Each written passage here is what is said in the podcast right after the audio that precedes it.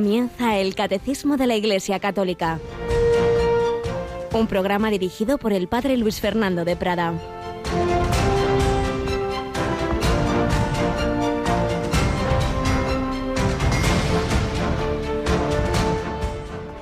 Ya que habéis aceptado a Cristo Jesús el Señor, proceded unidos a Él, arraigados y edificados en Él, afianzados en la fe que os enseñaron y rebosando agradecimiento.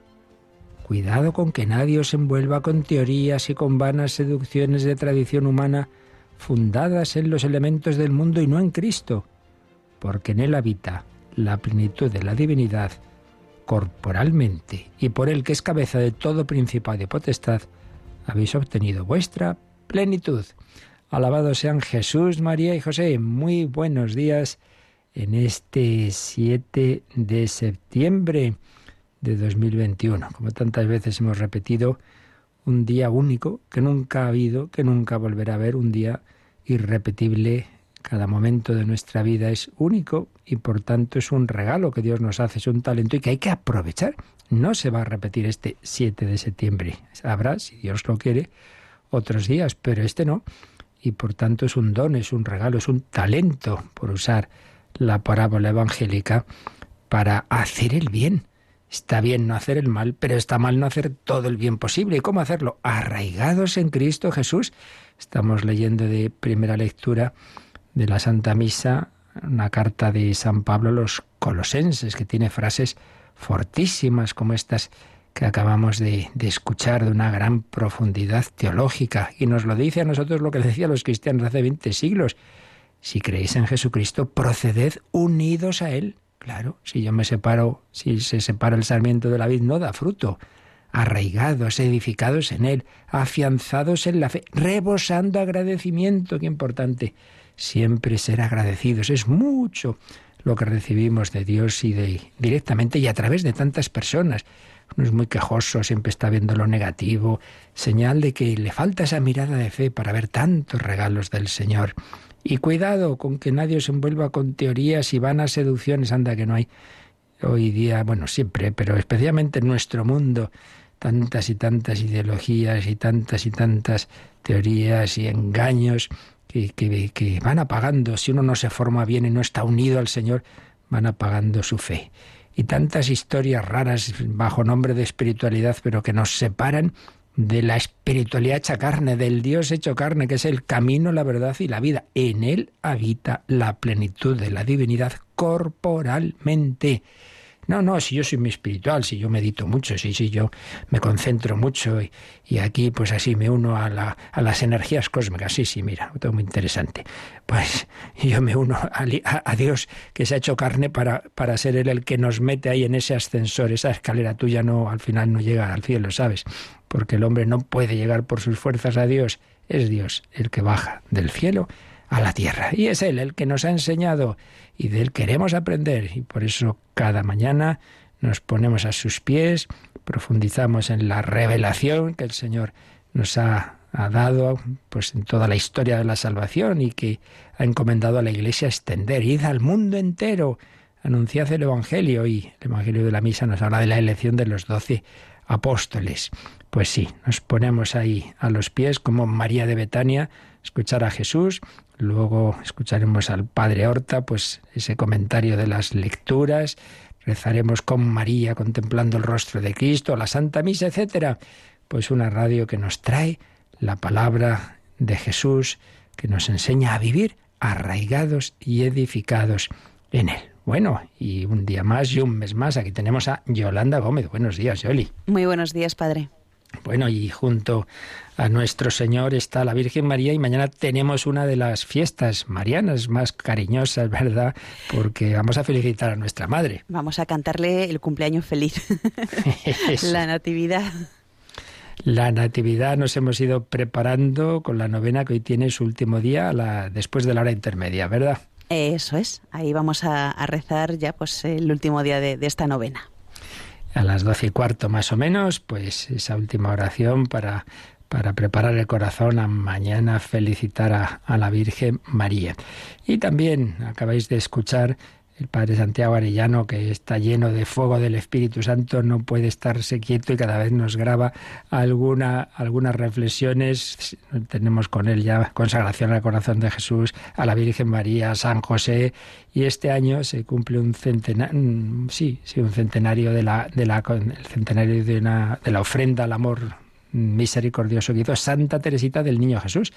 Y por eso nos ofrece cada día una reflexión inspirada en su vida y en, su doctrina, que a todos nos hace mucho bien. Ya sabéis, antes de, este programa, ocho menos cuarto más o menos, tenemos esa reflexión diaria del Parariano. Pero estos días ha comenzado un gran evento eclesial en el mundo, ¿verdad? Pues el Congreso Eucarístico Internacional que tiene lugar en Hungría y bueno, pues el cardenal Ángelo ya ha inaugurado con una Eucaristía este congreso y va a ser el Papa el que va a celebrar la misa de clausura. Y será este domingo, eh, día 12, a las once y media de la mañana, y nosotros vamos a estar allí para retransmitirlo. Pues ya sabéis, este domingo. Santa Misa de Clausura del Congreso Eucarístico Internacional que se celebra cada varios años, va variando de, de nación, un evento muy importante eh, fueron históricos algunos que hubo en España y ahora pues en esa nación también de tradición católica como es Hungría y con ese, ese clausura con el inicio del viaje del Papa a, a, Hungría y a otra de las naciones del este de Europa. Once y media el domingo. Encomendamos los frutos de ese congreso y pedimos ahora también a Santa Margarita María que seguimos recordando retazos de su vida, que nos ayude a, eso que nos ha dicho San Pablo en, y que nos dice hoy en la primera lectura de la misa. Cada vez arraigarnos más y más en Jesucristo sin dejarnos encandilar por supuestas espiritualidades que en el fondo nos centran en nosotros mismos y no en el Señor Jesús, camino, verdad y vida.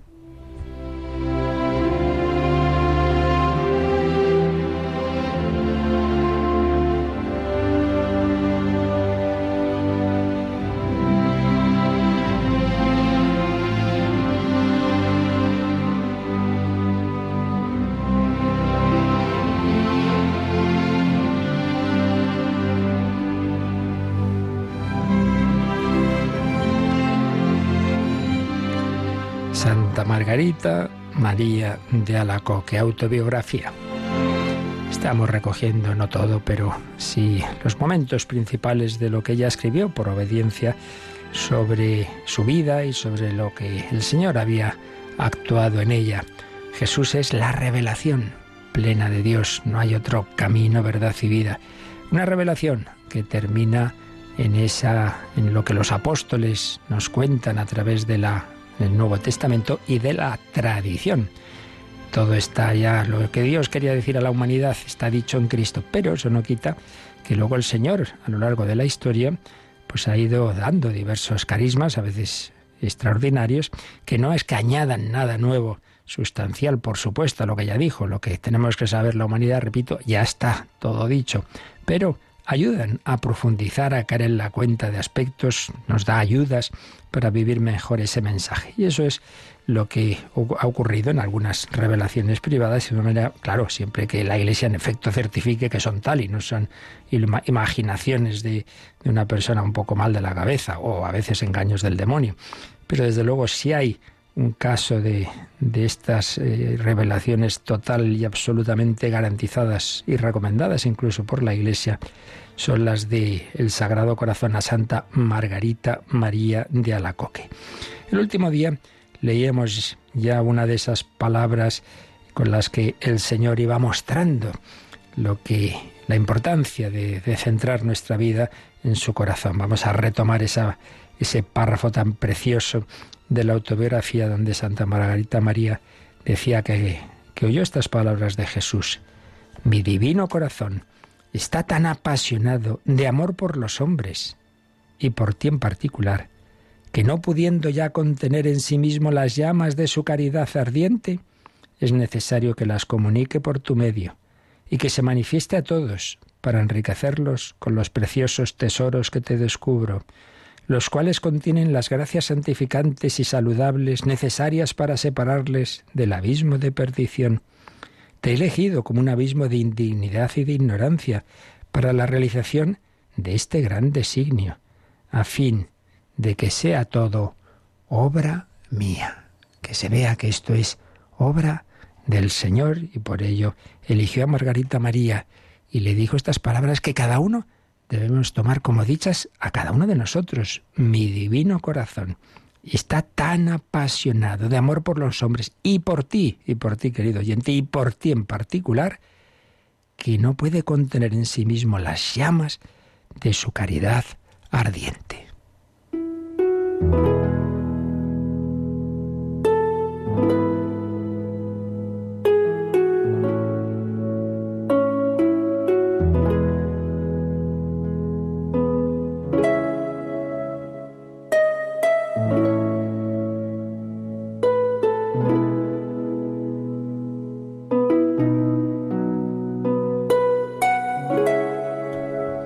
A continuación nos cuenta algo que es un fenómeno místico que se ha dado con algunos santos, particularmente santas.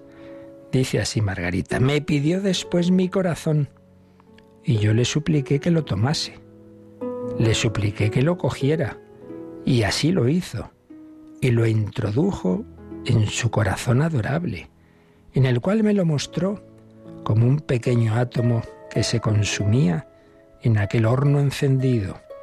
Lo sacó de allí como una llama ardiente en forma de corazón y lo volvió a poner en el sitio de donde lo había cogido diciéndome, He ahí, mi muy amada, una preciosa prenda de mi amor, que encierra en tu pecho una pequeña chispa de sus vivísimas llamas, para que te sirva de corazón y te consuma hasta el último momento. No se extinguirá su ardor, ni podrá encontrar refrigerio, a no ser un poco en el desangramiento, cuya sangre marcaré de tal modo con mi cruz, que en vez de alivio te traerá humillación y sufrimiento. Por esto quiero que la pidas con sencillez, tanto para practicar lo que se te ordene, como para darte el consuelo de derramar tu sangre sobre la cruz de las humillaciones.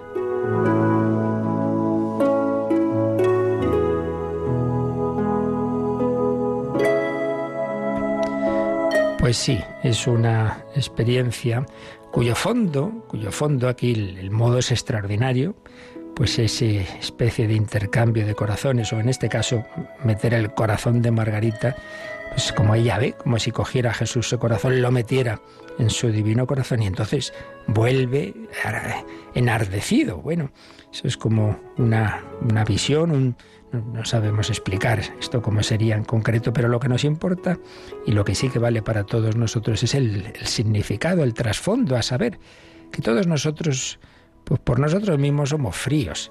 Nos falta, nos falta ese, ese fuego del amor. ¿Y quién puede encender nuestro corazón? Pues el Señor, el Espíritu Santo. Ven, Espíritu Santo, inflama nuestros corazones en las ansias redentoras del corazón de Cristo. Por eso esa preciosa ejaculatoria, Jesús, manso y humilde corazón, haz mi corazón semejante al tuyo, manso, humilde y lleno de fuego de amor, que yo arda de amor. Eso que dicen que San Ignacio al despedir a Francisco Javier y a otros misioneros que partían a lejanas tierras le decía, id, id y el mundo. Encender el mundo. He venido a traer fuego a la tierra y ojalá estuviera ya ardiendo, dice el propio Jesús en el Evangelio. Y esta experiencia especial, mística, digamos, pues es una forma de mostrarnos el Señor que el que realmente puede hacer que nuestro corazón arda. Decía San Juan Pablo II, aquello de la nueva evangelización tenía tres rasgos y el primero y principal, nuevo ardor. Bueno, vamos a ver si damos hoy catequesis, a ver hoy si, hombre, así con ese ánimo, con fuego. Amo más el viento que la brisa, el bien hay que hacerlo a prisa, que el mal no espera momento pone Pemán en boca de Javier en el Divino Impaciente. Pues pidamos al Señor ese trato de intimidad con Él. Solo algunas personas como Margarita María, bueno, pues por una misión especial que ella tenía, pueden tener este tipo de experiencias, pero el fondo, lo que nos importa, lo que realmente necesitamos todos, eso sí, sin necesidad de una visión y de una experiencia así, eso sí quiere darlo Jesús a todos, encender nuestros corazones en el fuego de su amor. Pues así se lo pedimos al Espíritu Santo. Ven, ven. Espíritu Santo, inflama nuestros corazones.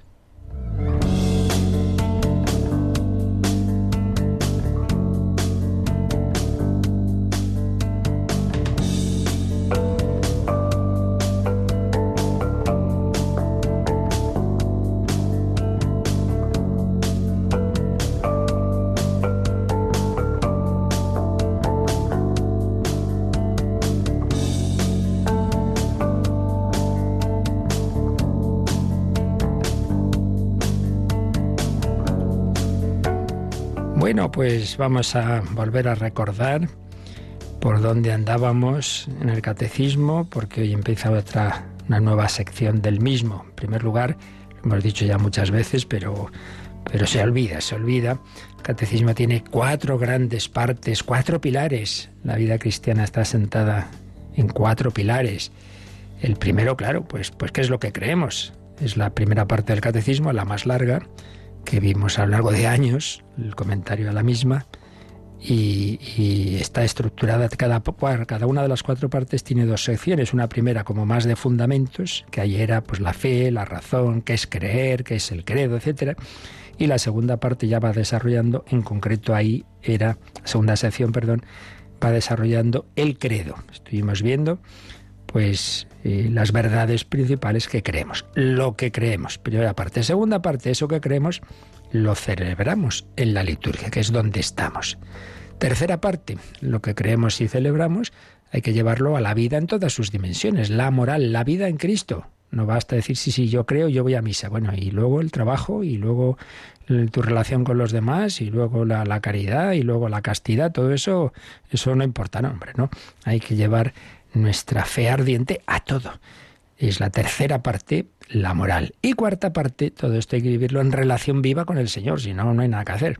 Sin mí no podéis hacer nada, no solo los sacramentos, que es lo principal que nos une a Dios, pero también el trato diario personal con el Señor y es la parte de la oración. Primero, lo que creemos, el credo. Segundo, lo que celebramos, la liturgia.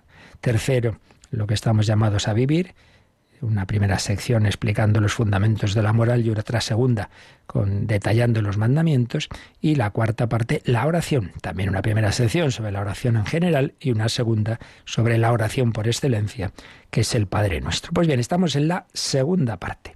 Y a su vez en la primera sección de esta segunda parte que nos va dando los fundamentos de qué es la liturgia y lo estuvimos viendo con calma, pues un poquito lo, la historia de la teología litúrgica, como sobre todo desde principios del siglo XX se fue redescubriendo y profundizando mucho en, que la liturgia no son meramente normas y ritos, y, sino que tiene un trasfondo muy, muy, muy rico teológico y que hay que ir conociendo. Lo fuimos viendo y estuvimos viendo cómo la columna vertebral de la liturgia son los sacramentos, entonces hablamos de la doctrina de los sacramentos en general, luego ya veremos cada uno en particular, pero pues lo que son los sacramentos, después de haber visto en principio en general qué es la liturgia, y ahora dentro de la liturgia estamos ya en la parte de cómo se celebra, la celebración sacramental del misterio pascual, que es el núcleo de la salvación. El Hijo de Dios hecho hombre, que ha muerto, que ha resucitado por todos y que nos comunica su Espíritu Santo. Todo eso se nos aplica, los frutos de esa redención se nos aplica en la liturgia. Entonces, en este capítulo que se titula La celebración, la celebración sacramental del misterio pascual, estábamos mm, en este artículo que se titula Celebrar la liturgia de la Iglesia, respondiendo a estas preguntas. Primera pregunta, ¿quién celebra? Y ahí estuvimos viendo como, en primer lugar, estamos siempre en comunión con la liturgia celestial. Celebra a Jesucristo, el Hijo de Dios hecho hombre, Dios siempre verdadero, sumo y eterno sacerdote, cabeza del cuerpo místico. La liturgia es acción del Cristo total, que decía San Agustín, el Christus totus, el cabeza y todos sus miembros, los miembros del cuerpo místico, siempre en comunión con la liturgia celestial, con los ángeles y los santos y todos los coros celestiales decimos santo, santo, santo, etc. Siempre esa dimensión celestial. Pero luego, pues como mm, la liturgia pues la, celebra el pueblo de Dios aquí en la tierra y no un pueblo de Dios indiferenciado, sino jerarquizado. Y entonces, pues eso, como eh, lo, que, lo que es la, parte que, que, hacemos o participamos todos los fieles cristianos, pero como todo eso es bajo el sacramento del orden, como los grandes sacramentos, particularmente la Eucaristía, solo puede celebrarla el sacerdote y, y el modo más solemne es el obispo, el obispo con los sacerdotes, con los diáconos y con todo el pueblo de Dios. ¿Quién celebra? Eso ya lo vimos. Segunda pregunta, ¿cómo se celebra? ¿Cómo celebrar? Y ahí estuvimos viendo cómo está presente en la liturgia todo lo que son los signos y los símbolos. Y hablamos pues un poco en general de la antropología de los signos en la vida humana, como en todo el ser humano es un ser simbólico, y la liturgia pues se sirve de símbolos, claro está, de distintos elementos, signos del mundo de los hombres, signos de la creación visibles, realidades materiales, etc. Signos presentes en, en, la antigua alianza, muchos signos asumidos por Cristo y particularmente, pues entre los diversos signos asumidos por Cristo van a estar los que constituyen los siete sacramentos. Lo primero que vimos, pues, en cómo se celebra es todo esto de los signos y los símbolos. Después, en la liturgia hay palabras y acciones. Palabras muy importantes. Yo te absuelvo de tus pecados, tomad, comed, esto es mi cuerpo, yo te bautizo. Sí, pero acciones también. No son solo palabras, coger el pan, el vino, el agua, una procesión, bueno, distintas acciones, muchas, según mm, qué tipo de celebración estemos hablando. Palabras y acciones. Pero no solo palabras dichas, proclamadas o leídas, sino cantadas. Y vimos cómo es un elemento muy importante en la liturgia el canto y la música, el que, el que canta ahora dos veces, famosa expresión de San Agustín. Y el último apartado que vimos, respondiendo a esta pregunta del cómo celebrar, de qué elementos entran en la celebración fue sobre las imágenes sagradas. Como hay ahí pues un punto importante, importante. Si en el Antiguo Testamento Dios quería ante todo que el pueblo de Israel tuviera muy claro el, el primer punto de la fe, que es que hay un solo Dios, el monoteísmo, y no cayera en el politeísmo de los pueblos cercanos y en sus idolatrías, y por eso inicialmente se prohíbe el, el, que haya, el que hubiera imágenes, que ya vimos que no es del todo, no es una prohibición absoluta, porque luego en el arca de la alianza estaban los querubines y alguna cosa más, pero fundamentalmente está esa prohibición, pero claro, todo esto era en esa preparación del punto central de la historia, que es la encarnación. Una vez que Dios se ha hecho hombre, entonces ya tiene un rostro humano, una figura humana, desde ese momento no solo se puede, sino que se debe, es bueno, es conveniente, ayuda. Las imágenes. Y ya veíamos que esto va mucho más allá de un tema pastoral o estético, hay un tema de fondo, de fe. Y por eso, frente a la iconoclastia que hubo en algunos siglos, la, la Iglesia defendió la importancia de las imágenes, que en el fondo es creer en la encarnación. Si usted no cree en la encarnación, solo cree en un Dios espíritu, claro, pues rechaza las imágenes, que es lo que pasa fundamentalmente en el Islam. Pero no, no, nosotros sabemos que, es bueno, que nos ayuda, que por eso Dios ha hecho hombre, porque Él sabe que, que no somos angelitos, que no somos espíritus puros, que tenemos sentidos, que a los sentidos les viene muy bien el ver, el, oír, la música, el tocar esas imágenes, sabiendo, teniendo muy claro que la imagen, mi, culto no se queda en la imagen, la imagen es un camino, ah, como si yo cojo la foto de, de mis padres y la beso, pues ya se entiende que no estoy besando la cartulina, sino eh, a las personas a las que representa. Pues bien, vamos a pasar a otro otra sección de, de, todos estos elementos de la liturgia. Después de quién celebra y de cómo se celebra, ahora nos preguntamos cuándo. Esto es como en el periodismo, se dice, cuando hay una noticia, pues hay que responder a las preguntas, quién, dónde, cuándo, cómo. Bueno, pues aquí también el catecismo responde a esta pregunta, ¿cuándo celebrar? Es decir, después de haber hablado de estos elementos que acabo de mencionar, ahora hablamos de otro aspecto de la vida humana fundamental, que es el tiempo. El tiempo. El tiempo, pues nosotros no somos no somos Dios, no estamos en la eternidad, estamos en el tiempo, en la sucesión. Hay un antes, hay un después, hay un día, hay una noche, hay un primavera, verano. Y todo eso tiene que ver la liturgia, pues mucho, mucho. Entonces, en esta sección de cuándo celebrar, vamos a ver, en primer lugar, vamos a hablar un poco en general de eso, del tiempo litúrgico, es lo que vamos a comenzar a hacer hoy. Después, el día clave del tiempo litúrgico es el día del Señor, el domingo. Entonces hablaremos del domingo, la palabra viene de dies dominus, día del Señor, el que ya no es para nosotros el sábado, que era para los judíos, sino el domingo, el día en que Jesús resucitó. Bueno, el día del Señor. Pero luego, los demás días, ¿qué pasa? No todo el año. Entonces vamos a hablar del año litúrgico. Todo el año. Hay un año litúrgico, hay un año civil, que empieza el 1 de enero, y hay un año litúrgico, que comienza con el Adviento. Dentro del año litúrgico veremos también el santoral, que, tienen que ver los santos, cómo, cómo entran en ese año litúrgico. Bueno, muy bien, entonces ya tenemos el día, el día, la semana, el año, y, y, a lo largo del día las horas se santifican por la liturgia. Claro, la liturgia de las horas.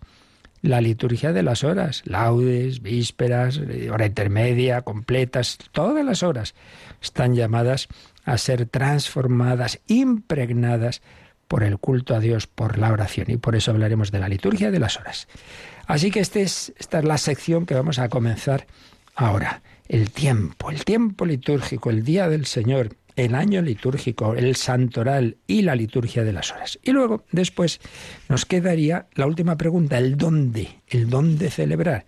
Claro, ahí hablaremos pues de lo que es, lo que es las, las iglesias, como deben ser, y dentro de las iglesias del altar, del sagrario, de, la sede, del lambón, en fin, todo un bello panorama, pues que, que nos ayuda a que entendamos mejor y sobre todo, ojalá, a vivir mejor esa relación con la Santísima Trinidad en Cristo, para que el fin que tiene la liturgia, que no es qué bonito, qué bonita la celebración, evidentemente que no, sino que su fin es que todos nos unamos más y más al Señor y que lo que Él hizo por todos nosotros se nos aplique, que llegue a nuestro corazón, que vaya transformando nuestra vida. Pues lo que antes decíamos, lo que creemos y celebramos y oramos tiene que ser vivido en el día a día. Pues vamos a, a pedírselo al Señor, vamos a invocar al Espíritu Santo para que esta nueva sección que comenzamos hoy,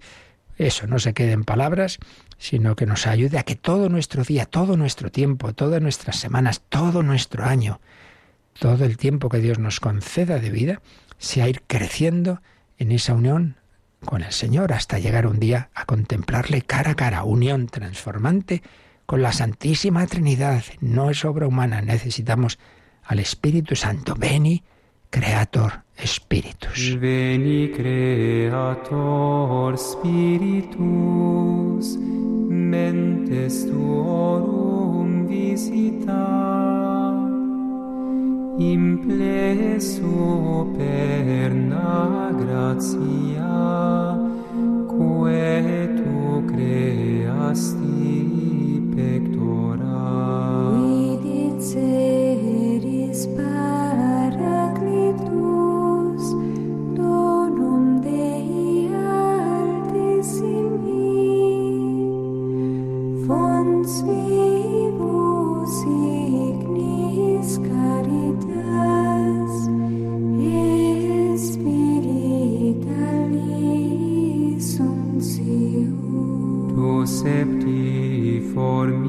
Dies monere dextre rei tuo digitus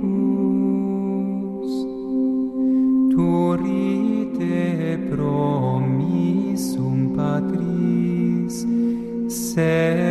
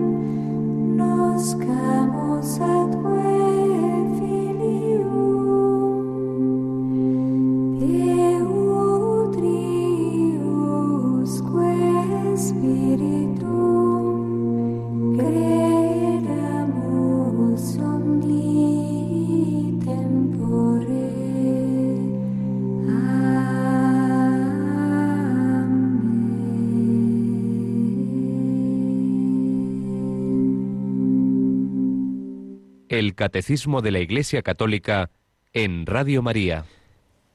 El catecismo que nos enseña cómo vivir la liturgia. Antes de leer el primer número de esta sección sobre el tiempo litúrgico, vamos a leer eh, la síntesis que en su síntesis académica de teología hacía el padre Eduardo Vadillo sobre estas dos secciones que nos quedan de ver de esta parte, el espacio y el tiempo litúrgico, un poco así como una visión de conjunto sintética, una introducción a ello. El culto en espíritu y verdad, esas palabras que le dice Jesús a la samaritana en Juan 4:24, ese culto de la nueva alianza no está ligado a un lugar exclusivo. Por supuesto, cuando los fieles se reúnen en un mismo lugar, pues ellos mismos son, somos las piedras vivas que dice San Pedro en su primera carta, las piedras vivas que forman el edificio espiritual, porque al incorporarnos al cuerpo de Cristo resucitado, ese cuerpo místico, nos incorporamos por el bautismo, al incorporarnos a Él formamos el templo del Dios vivo, es verdad.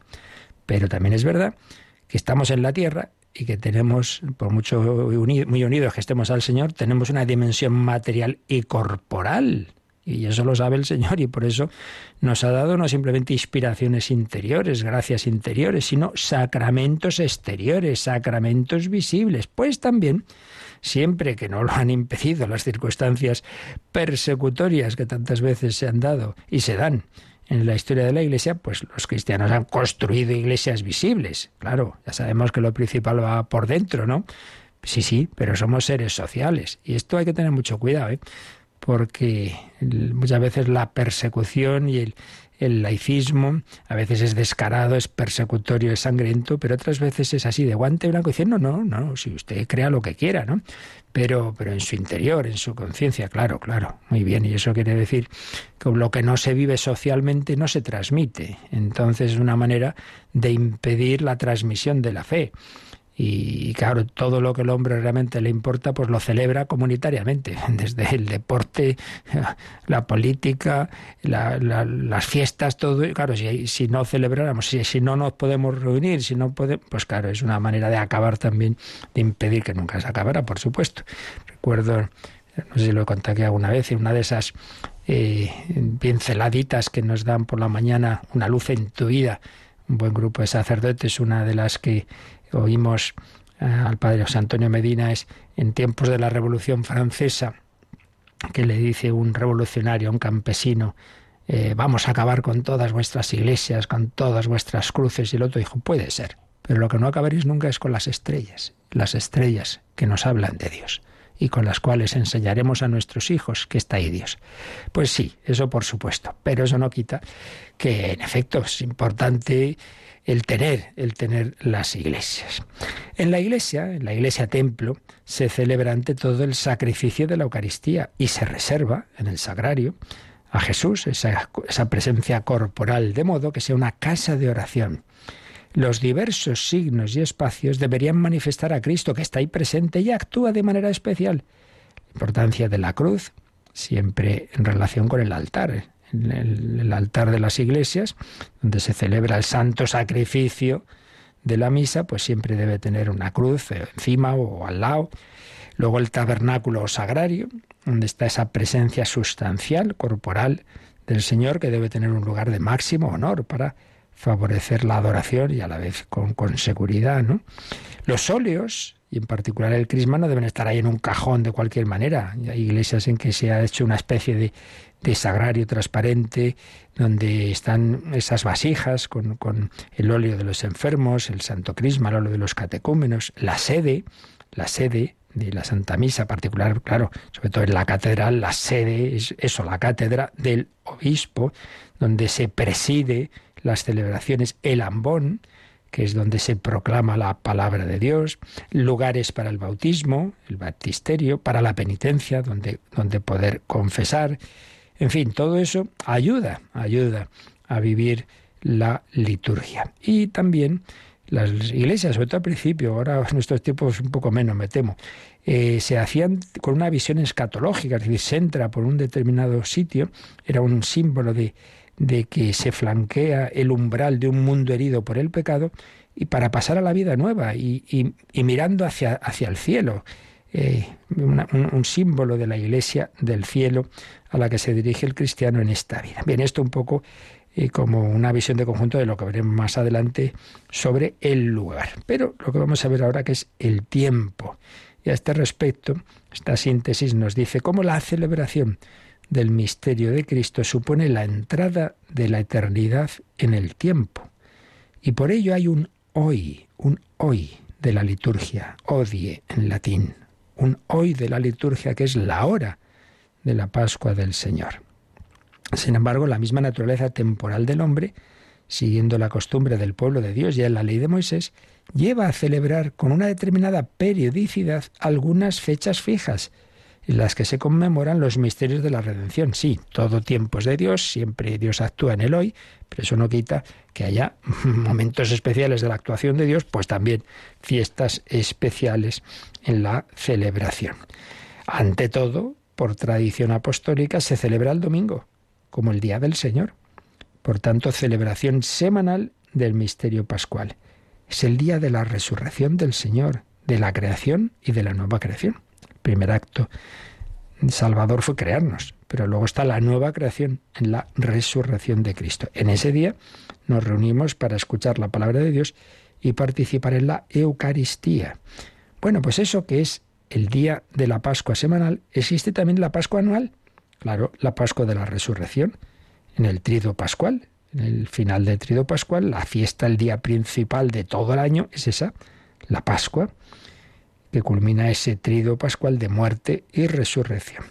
Una Pascua que en el concilio de Nicea 325 se estableció que se celebrará el domingo que sigue al plenilunio, la luna llena, el 14 del mes hebreo de Nisan, el primer plenilunio después del equinoccio de primavera. Los diversos sistemas de cómputo pues han hecho que no siempre coincida esa fecha en las iglesias de Oriente y Occidente, por eso eh, hay, una, distintas fechas eh, de la Navidad y de la Pascua con una ligera diferencia que quizá algún, alguna vez se consiga pues arreglar este lío de los calendarios. El resto del año litúrgico es un desarrollo de los diversos aspectos de ese único misterio pascual. Entonces lo central es la Pascua, pero bueno, ¿quién resucita? El que, el que primero se hizo hombre, claro. Y por eso pues tenemos el misterio de la encarnación, eh, tenemos ese adviento que nos prepara, tenemos la Navidad, tenemos la anunciación a María, claro. Luego la celebración también, no solo de, del Señor, sino de las fiestas de la Virgen María, la primera y principal colaboradora y de los santos, donde vemos que lo que el Señor ha hecho, pues transforma la vida de las personas. Miles y miles y miles de santos transformados por ese misterio de Cristo. Año litúrgico. Y luego a lo largo del día, la liturgia de las horas, que es la oración pública y oficial de la Iglesia, que hace que ese misterio de Cristo transfigure todas las horas, transfigure el tiempo de cada día.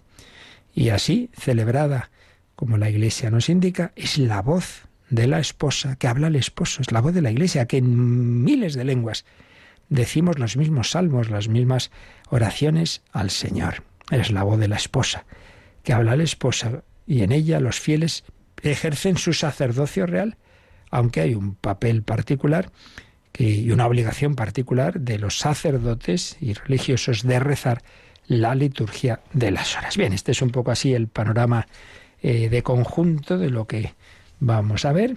el tiempo y el espacio litúrgico. Pues vamos ya, Yolanda, aunque solo nos dé tiempo un poquito, a leer ese primer número de este apartado del tiempo litúrgico, es el 1163.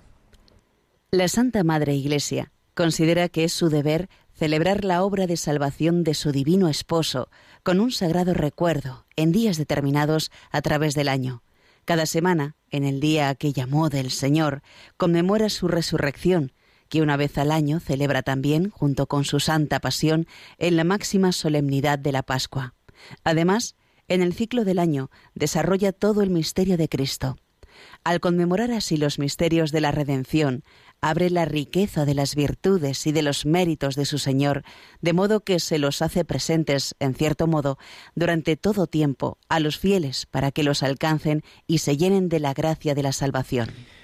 Pues este número, como hemos visto ya en otras ocasiones muy, con mucha frecuencia, está tomado íntegramente de la Constitución que el Concilio Vaticano II dedicó a la liturgia, a la Sacrosantum Concilium, el 102. De ahí está tomado este número. Ahí vemos, en primer lugar, lo que ya hemos estado diciendo en la introducción, como lo que es la redención, lo que es la, la salvación que culmina en el misterio pascual, ese paso de Cristo eh, en su vida humana a través de la pasión y muerte a la resurrección y al envío del Espíritu Santo, eso el Señor lo quiere, eso ya lo hizo, sí, claro, pero tiene que llegar a todos los hombres de todos los tiempos y aplicársenos los frutos de esa redención, que en definitiva es esa comunicación de la vida de Dios, del Espíritu Santo, participada en nosotros lo que llamamos la gracia de Dios. Todo eso mm, el Señor quiere que llegue a todos y que, movidos por ese Espíritu Santo, participemos en ese culto en espíritu y verdad en ese alabar con los ángeles y los santos al Señor, lo cual a la vez es nuestro bien. No hay contraposición entre la gloria de Dios y la vida del hombre. Todo lo contrario, es que la vida del hombre es eso, es ver a Dios. Y la gloria de Dios es que el hombre viva, decía San Ireneo. Entonces, esa, mm, esa acción salvadora del Señor se nos va comunicando a lo largo del tiempo. Y aquí este número nos ha hablado, como antes decíamos, de dos aspectos. Por un lado, del Día del Señor, de ese domingo tan importante, dice cada semana, cada semana, en el día que se llamó del Señor, Dies Domini, pues la Iglesia conmemora su resurrección. Pero luego también del ritmo anual, una vez al año, la Iglesia celebra junto con su pasión esa resurrección en la solemnidad de la Pascua. Pero nos añade aquí este número que en torno a, eh, como círculos concéntricos, en torno a esa Pascua del Señor, en el círculo del año se desarrolla todo el misterio de Cristo. Claro, desde la encarnación, desde ese entrar en hacerse el verbo carne, y luego la vida de la infancia, la vida oculta y la vida pública del Señor, con diversos momentos, por ejemplo, la transfiguración. Y entonces nos decía este número del Vaticano II que recoge el 1163 del Catecismo, la última frase es muy importante. Dice que al conmemorar así los misterios de la redención, eso abre para nosotros la riqueza de las virtudes y de los méritos de su Señor. De modo que se los hace presentes, en cierto modo. Esas virtudes, esos méritos del Señor, se me hacen presentes a mí ahora durante todo tiempo a los fieles, para que nos lleguen a nosotros, para que nos llenemos de la gracia de la salvación. Es decir, esto ya lo vimos precisamente al introducirnos en la parte de la liturgia, que la liturgia no es un mero recuerdo subjetivo, unos ritos, unas cositas que nosotros decimos. No, no, no sabremos explicarlo, como tantas cosas de la, de la revelación que nos superan. No sabemos explicar exactamente cómo es. Pero ahí hay esa conciencia viva de que cuando yo celebro la Navidad no simplemente es que yo me acuerdo de que Jesús nació, sino que el Señor me comunica esa gracia, quiere nacer en mí. Eh, se me da algo de ese amor de Jesús nace, naciendo en pobreza, en humildad. Se me, se me da una participación de las virtudes y méritos de Cristo. Claro, esto sobre todo en el, desde el primero, la primera unión con el Señor que se da en el bautismo hasta esa comunión eucarística, que es la máxima unión con el Señor que podemos tener en esta vida, claro, comunión, común unión, estoy unido a Jesús, se me va pegando, se me va pegando su forma de ser Cuanto más uno viva la liturgia, pues claro, más va siendo transformado por el Espíritu Santo. Yo no me hago bueno a mí mismo, solo Dios es bueno, pero el Dios bueno se me comunica en Cristo. Yo al celebrar esos misterios, pues se me va pegando, por así decir. Yo celebro la pasión del Señor, entonces voy teniendo más conformidad con la cruz de Cristo, pues aceptar más las dificultades con esperanza, o estoy celebrando pues en la Navidad y asumo y, me atrae la pobreza, etcétera, etcétera. Se nos ha hablado entonces de los diversos misterios de la redención y a ese respecto, Yolanda, el Catecismo nos dice que podemos recordar un número que ya vimos en la primera parte sobre qué es eso de los misterios de la vida de Cristo y es el número 512, así que vamos a releer ese, ese número. Respecto a la vida de Cristo, el símbolo de la fe no habla más que de los misterios de la encarnación, concepción y nacimiento, y de la Pascua, pasión, crucifixión, muerte, sepultura, descenso a los infiernos, resurrección, ascensión. No dice nada explícitamente de los misterios de la vida oculta y pública de Jesús, pero los artículos de la fe referentes a la encarnación y a la Pascua de Jesús iluminan toda la vida terrena de Cristo. Todo lo que Jesús hizo y enseñó desde el principio hasta el día en que fue llevado al cielo, hay que verlo a la luz de los misterios de Navidad y de Pascua.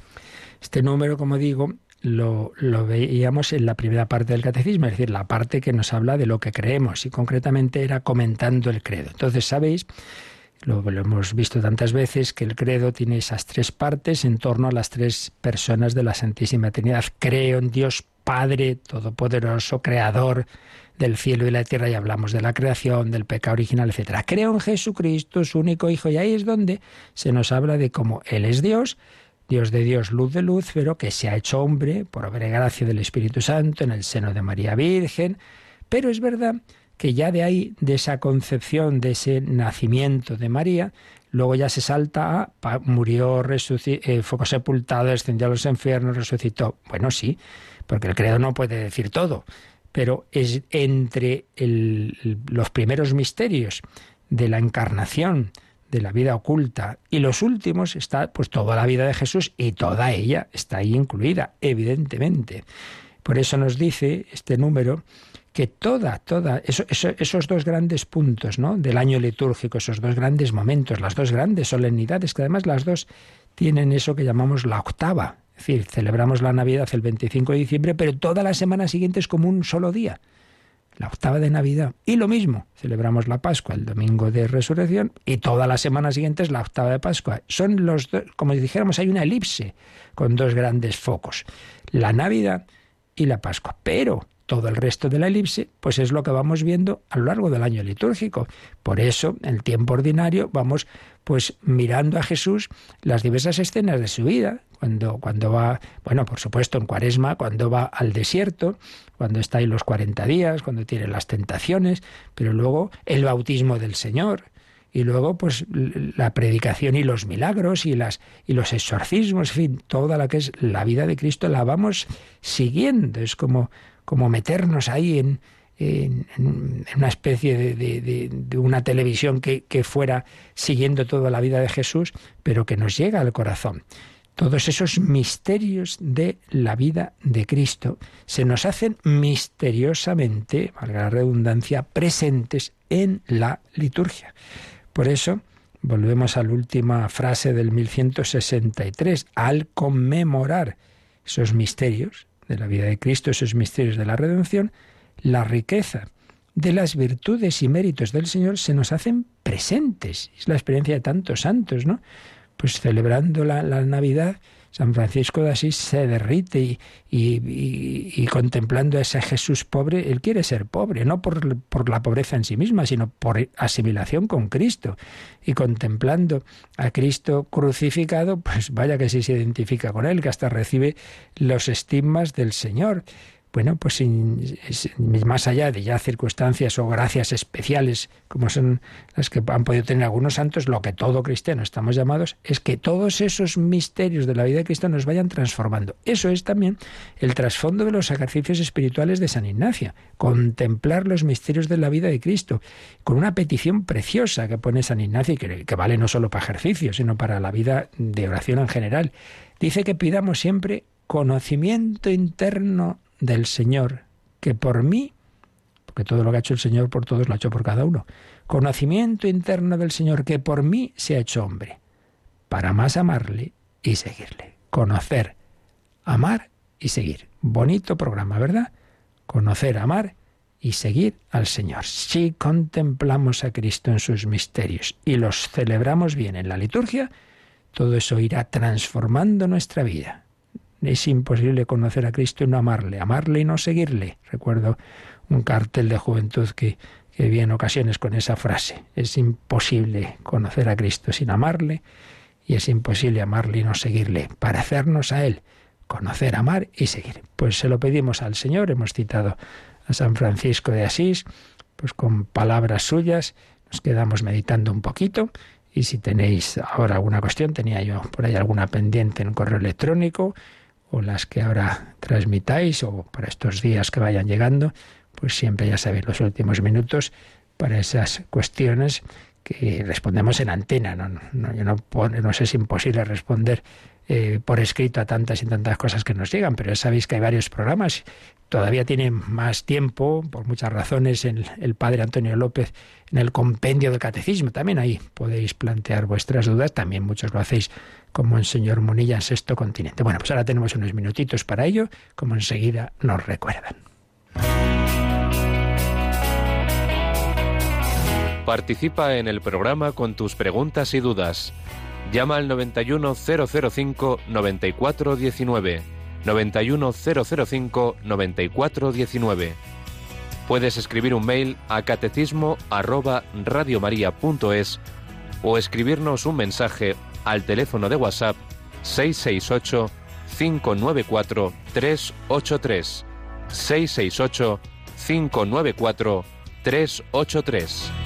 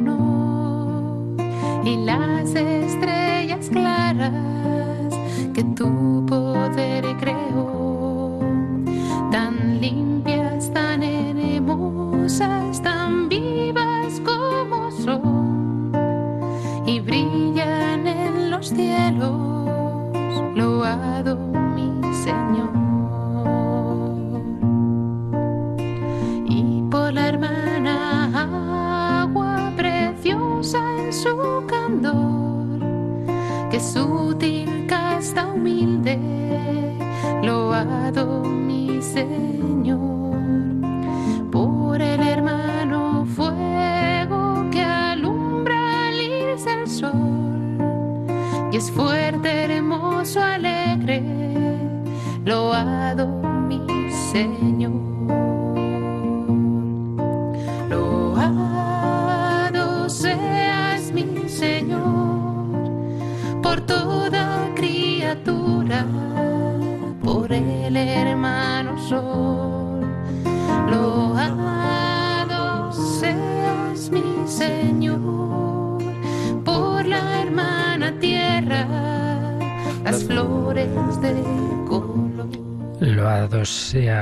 Señor, sí, la creación es también regalo de Dios, no de la categoría de la redención, ciertamente, pero es el primer regalo que nos hace el Señor. Teníamos pendiente un correo de Gabriela sobre algo que dice, bueno, es una duda intrascendente que tampoco hace dudar de la fe, pero claro que sí, hay que preguntar todo, no nos quedemos con, con dudas que aunque no afecten a la fe, pero siempre es bueno, para eso tenemos, como os decía, bastantes programas. Su pregunta era que no acaba de entender, eh, hay dos, sabemos, dos anunciaciones que nos cuenta San Lucas al principio de su Evangelio. Una a Zacarías, cuando le dice que su mujer Isabel por fin va a concebir. Y entonces Zacarías dice, uy, ¿cómo será eso si somos ancianos? Y entonces se queda mudo. Y en cambio también la Virgen pregunta, ¿cómo será esto? Pues no conozco varón. El primero recibe un castigo y, María no, claro. Pues si, si, parece que responden igual, no, vamos a ver. Aparentemente puede parecer que la respuesta es igual, pero cuando uno ve todo, no hay que ver solo, claro, la frasecita en sí, sino todo el contexto, te das cuenta que hay una diferencia fundamental y es la siguiente. En el caso de Zacarías e Isabel, lo que se les dice es que, bueno, pues como por el, su unión marital normal, aunque sean ancianos e Isabel sea estéril, Dios va a hacer lo que ya había hecho con bastantes casos en la historia de Israel, que era el milagro de que conciba a pesar de, de esa ancianidad o de esa esterilidad. Y entonces la, la, respuesta de Zacarías es de como de duda, decir, ¿cómo va a hacer eso Dios? O sea, como no puede ser ese milagro. El caso de María no es que dude de que eso es posible. ¿Dónde está el tema de María? Hay que ver lo que significa ¿Cómo será esto? Pues no conozco varón. Ahí es donde, que, donde vendría la primera duda, porque si recordáis, el pasaje empieza diciendo que el ángel Gabriel se dirigió a una mujer desposada con un varón llamado José. Entonces, como dice luego María, que no conozco a varón, si dice que estaba desposada. Entonces, claro, los que saben, que yo no sé, griego o bíblico, te dicen que el verbo que usa no conozco varón no es que decir que no conozco a José, claro que lo conocía, sino en el conocer, en el lenguaje semítico que se usa en la escritura, es conocer físicamente. O sea, no conozco ni quiero unirme a José de una manera sexual. ¿Por qué? Bueno, cada ahí es donde ya viene todo el contexto. Todo nos hace pensar que ella había recibido, tenía, lógicamente, por su gracia de la que estaba llena, una inclinación que Dios había puesto en su corazón a la virginidad. Ella se sabía llamada a una unión virginal. Y José también. Iban a ser, y no era tan extraño como algunos se creen, porque esto se daba entre los esenios, iban a ser un matrimonio que iban a vivir en unión con el Señor sin relación física. Entonces, la pregunta de María no es ¿cómo puede ocurrir esto? Sino, ah, pero entonces ya no es lo que yo había entendido como llamada de Dios. Yo había entendido que estaba llamada a vivir en virginidad. Entonces, sí, sí, yo creía que Dios quería que yo no me uniera a un varón. Entonces ya no es así. Y es cuando Ángel dice, sí, sí, va a seguir siendo así, no te vas a unir con José, va a ser el Espíritu Santo el que lo haga. No es que María dude de que Dios puede hacer el milagro, sino duda de qué tiene que hacer. Pero entonces me tengo que unir a José. Yo creía que no. Entonces por ahí va la, diferencia. En un caso es lo que sí que tenemos que hacer todos con Dios, preguntar, Señor, ¿qué quieres que haga? Es que yo no sé muy bien qué tengo que hacer con mi vida, es lo que pregunta María. En el otro es, ya le han dicho que no tiene que hacer nada especial. Es, pues él está casado con Isabel, pues eso, que sigan, que tengan una relación y que Dios va a hacer el milagro. Y ahí él les duda, duda de que el milagro sea posible. Esta es la diferencia. Ahora entiendo que así a primeras uno no acaba de ver eh, la diferencia entre ambas frases. Bueno, seguiremos. La bendición de Dios Todopoderoso, Padre, Hijo y Espíritu Santo, descienda sobre vosotros. Alabado sea Jesucristo.